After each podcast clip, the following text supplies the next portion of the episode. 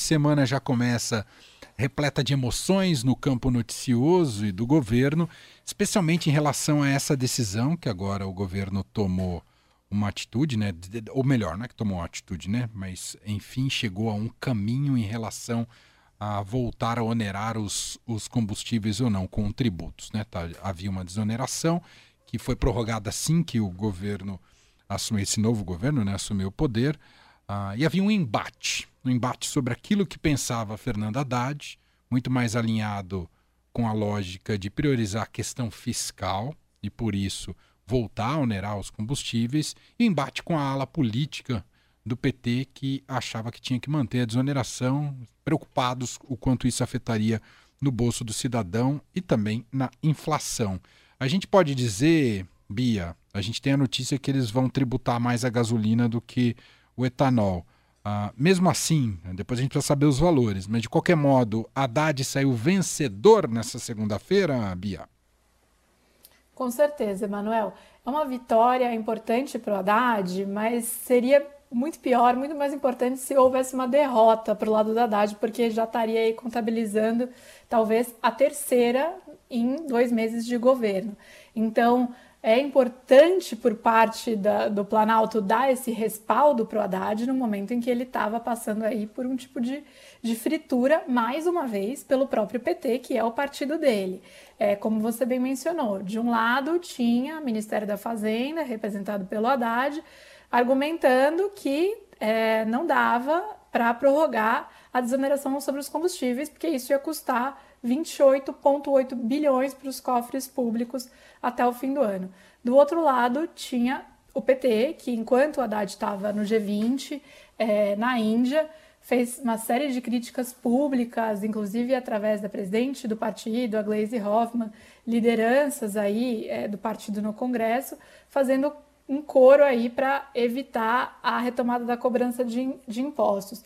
O que tem por trás desse pensamento do PT, eu acho que ficou bem claro é, numa entrevista do Flávio Dino, ministro da Justiça, para o Estadão nesse fim de semana, em que ele fala que se o governo Lula não conseguir melhorar a vida do povo, a extrema-direita liderada pelo Bolsonaro vai voltar à cena. Ou seja, essa é a preocupação central da ala política. Do outro lado, o Haddad também, o Haddad mantém essa preocupação no horizonte dele, afinal de contas, ele é do PT, ele é é, também um ministro político, porque não, apesar de estar colocado ali na ala econômica, né, é, mas ele é uma figura essencialmente política, foi candidato, inclusive, no ano passado aí ao governo do estado de São Paulo, é, mas que está ali com, a, com, as contas na mão, né, Manuel? Ou seja, Sim. olhando de um lado é, entendendo aí, porque o Haddad só foi colocado nessa posição porque ele está alinhado com o pensamento do Lula,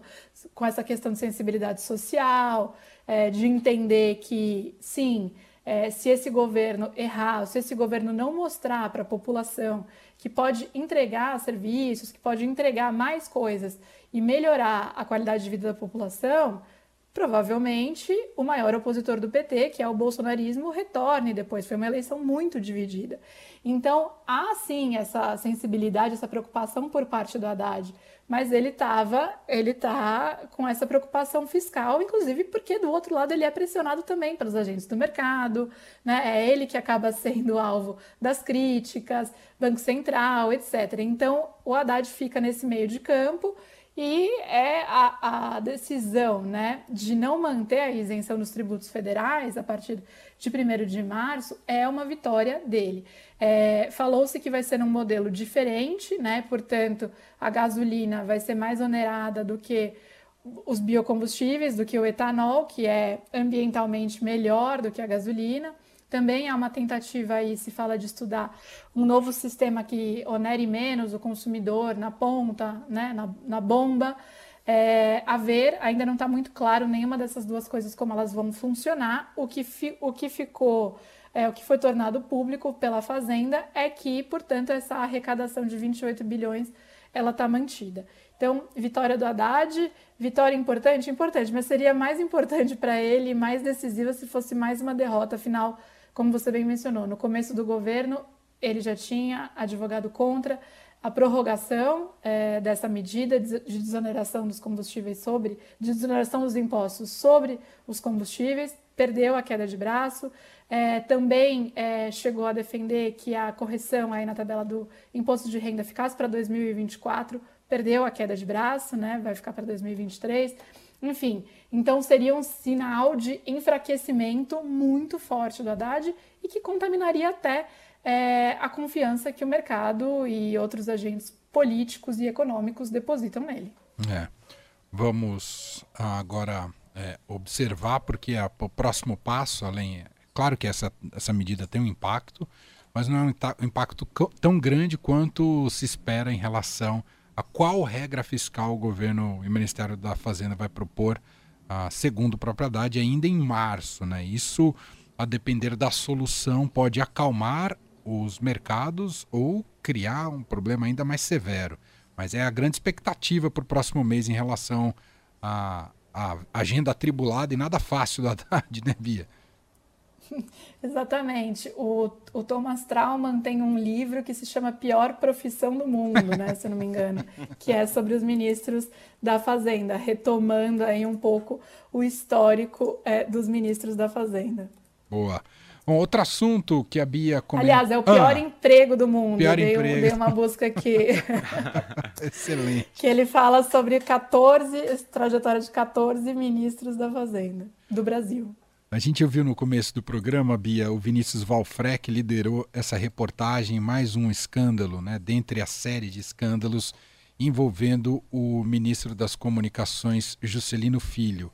Para quem não acompanhou, está lá no estadão.com.br. Ele usou o voo da FAB para diárias, além do voo da FAB, também diárias, ou seja, recurso público para ir a um leilão de cavalos de raça. Ele é completamente apaixonado por cavalos, inclusive ele faz negociações uh, durante esses eventos, não só está né, tá ali presente, diz que vai lutar para que os cavalos tenham um amplo espaço e uma agenda garantida dentro do, da gestão federal. Eu sei que dá vontade de rir tudo isso que a gente está dizendo aqui, mas uh, falava, Bi... Ministro das Comunicações. Das Comunicações, né? eu assim, sei. Tudo a ver. Parece roteiro do Porta dos Fundos, né?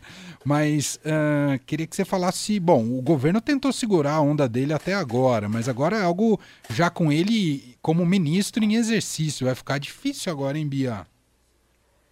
Eu acho que essa é a principal diferença. Você já disse tudo, Emanuel, porque é, é o mesmo time de repórteres lá de Brasília que revelou também, é, há um mês mais ou menos, que o Juscelino Filho usou orçamento secreto quando deputado para benefício próprio, né? Para asfaltar aí uma estrada, uma via que passava pela propriedade dele, da família dele. É, e aí o governo poder, poderia alegar, bom, isso foi quando ele era deputado, o, o presidente questiona é, critica o uso do orçamento secreto, mas enfim, era como o sistema que era vigente ali, isso não foi algo que ele fez enquanto ministro, enquanto integrante desse governo. Agora vem, é, vem essa reportagem que eu acho que mostra que o Juscelino Filho ele está sempre aí testando os limites, né? É, do que é ético, do que não é, do que é moral, do que não é é, do que pode ser feito com o dinheiro público, parece que para ele pode ser feito tudo, né? Pode ser feito estrada, pode pegar avião e pedir diária para ir participar de evento, é, para, enfim, ir para leilão de cavalo de raça, usar um tempo ínfimo aí para compromisso oficial e depois passar dias é, fora em São Paulo, com os custos sendo bancados por recursos públicos enfim, fica pior para o governo mesmo, de fato, é, ter este fato que é ocorrido durante o, o, mandato, ou seja, como ministro, né? Ele viajou como ministro, usou a FAB porque é ministro das comunicações. E, de novo, é, o governo Lula vai bancar, o presidente vai bancar a permanência dele no cargo, ou é, vai de fato entender que há um problema ali que já havia sido sinalizado antes, vamos lembrar. Sim. Só existia uma desculpa ali, talvez, para o governo, de falar: não, mas pera lá, enfim, não foi aqui no cargo, não errou enquanto integrante da esplanada. Agora não mais, e uma indicação de que é um problema, parece que contratado, né, Manuel? Num, é, então, assim, uma, uma pessoa que está no cargo de ministro, que pega o avião, usa o avião da FAB para fazer participar desse tipo de evento que não tem nada a ver com a agenda do ministério, nada a ver com a agenda que a sociedade quer ver implementada também, né? Então, assim, é, é uma coisa muito particular, muito própria. Parece que, de fato, ele não tem nenhum, é, nenhum compromisso aí com o uso do dinheiro público. Então, o governo Lula vai continuar bancando ele no cargo, né? bancando ele no ministério, está gerando muito desgaste também. Será que. É, e quantos desgastes mais podem ocorrer? É aquela coisa, né? Os sinais eu acho que estão dados. Sim. Além de tudo, né? É, vamos lembrar que essa base aí é, do União Brasil e tal não está entregando tudo que promete para o Lula no Congresso também. Eu não sei qual que é o poder agora do presidente de implodir as relações de alguma maneira com o Centrão, o quanto a demissão do Juscelino implodiria é, uma negociação com o Centrão, porque também é um momento delicado, né? Você estava falando do, do, da apresentação da nova âncora fiscal que está para ocorrer, isso vai passar pelo Congresso, reforma tributária que está para ser apresentada, também passa pelo Congresso, e Lula vai precisar do, do Centrão. Então, assim, é uma dinâmica difícil, e desde que ele começou esse governo, eu acho que todo mundo sabia que ia ser muito difícil, porque são muitas frentes e interesses divergentes aglutinados para tentar é, fazer esse governo se sustentar. A gente acabou de falar de briga dentro do próprio PT, né? Haddad e Glaze, Haddad e, e, e ala econômica, ala política do PT. Agora a gente está falando de um desgaste gerado pela presença de integrantes do Centrão no governo. É, não acho que vai ser muito diferente disso daqui até o fim desse mandato. Agora, talvez o Lula mandasse um recado muito claro se ele tirasse o Juscelino agora, né? E por outro lado, ele vai mandar um recado bem ruim é, se o ministro continua no cargo é, depois dessas revelações. Afinal de contas, o Lula disse que não ia ter, não ia ser complacente com erros, né? É, ele foi eleito falando isso. Então, a ver aí é, o que, que ele vai falar sobre esse assunto. Perfeito. Está o teste colocado. As evidências estão muito claras nessa reportagem do Estadão e é um teste político aí uh, e administrativo para o Lula. Vamos ver que tipo de resposta o PT vai dar. Bom, Beatriz Bula, repórter de política do Estadão, está de volta com a gente na quarta-feira. Obrigado, Bia. Beijo, até lá. Até, Beijo. obrigada.